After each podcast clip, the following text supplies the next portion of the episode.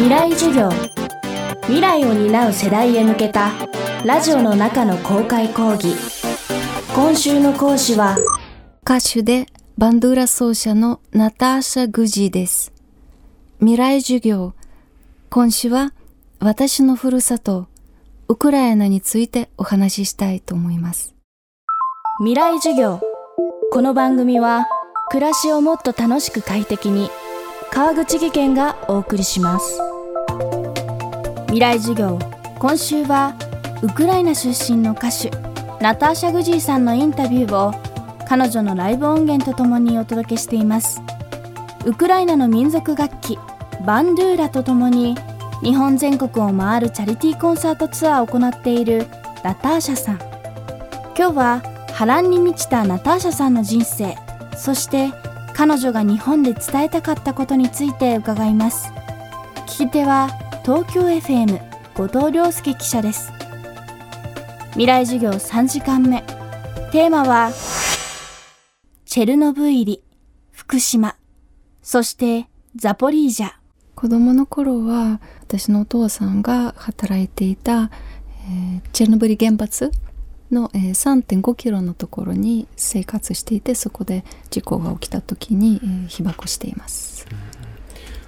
この事故の後はもうすぐに避難された。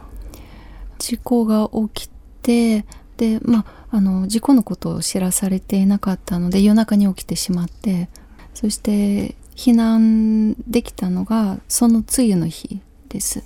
そんなにえー、大したことがないから、えーと、すぐ戻れるそういった、まあ、アナウンスがあって3日後に帰ってくるから荷物を持っていかないですぐ戻れますっていうふうにこう言われていて避難をしました。その後は転々と避難生活をすることになりました。子供ながらそこでこう描いていた自分の将来の夢だったりえー、やりたいことだったりっていうのがまだ小さかった私でもそれがあったので、まあ、それが何もかもできなくなってしまったのが当時も大変悲しかったしそれでもいつか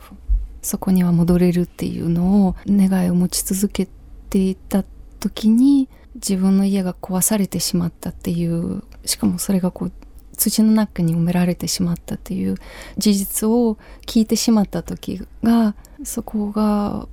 もう本当に一瞬持ち続けてたこう希望が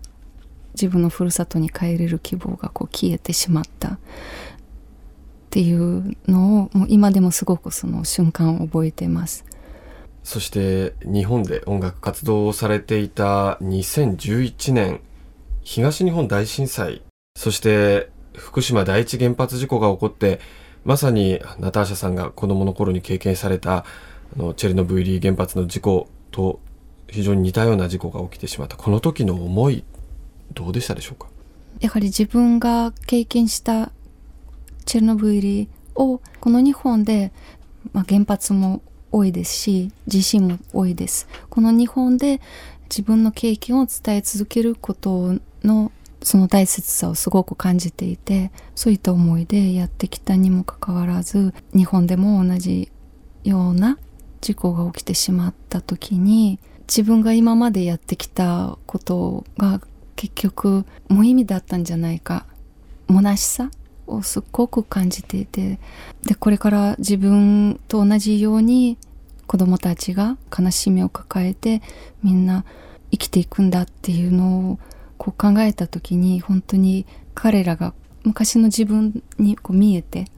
悲しかった。でもやはりいろんなことを考えた時に自分が悲しむだけでは何も解決にならないしきっとそのために来たんじゃないかなってそういうふうにこう思えるように、えー、なりました。現在ウクライナ南部にある世界で3番目に大きい原子力発電所ザポリージャ原子力発電所ロシアが占拠しています。こちらもまた心配なニュースだと思います。もう祈るしかないです。でやっぱりそこにもあの親戚が、えー、近くに住んでいたり、うん、子も住んでいるしもう本当にこれだけはどうなっていくのかなってもう想像もすることすら怖いししたくないし、うん、毎日祈るだけですね。未来授業今週の講師はウクライナ出身の歌手ナターシャ・グジーさん。今日のテーマはチェルノブイリ福島そしてザポリージャでした。明日はナターシャさんが日本語とウクライナ語で歌う名曲。翼をくださいについて伺います。川口技研。階段での転落。大きな怪我につながるので怖いですよね。足元の見分けにくい階段でもコントラストでくっきり。白いスベラーズが登場しました。皆様の暮らしをもっと楽しく快適に。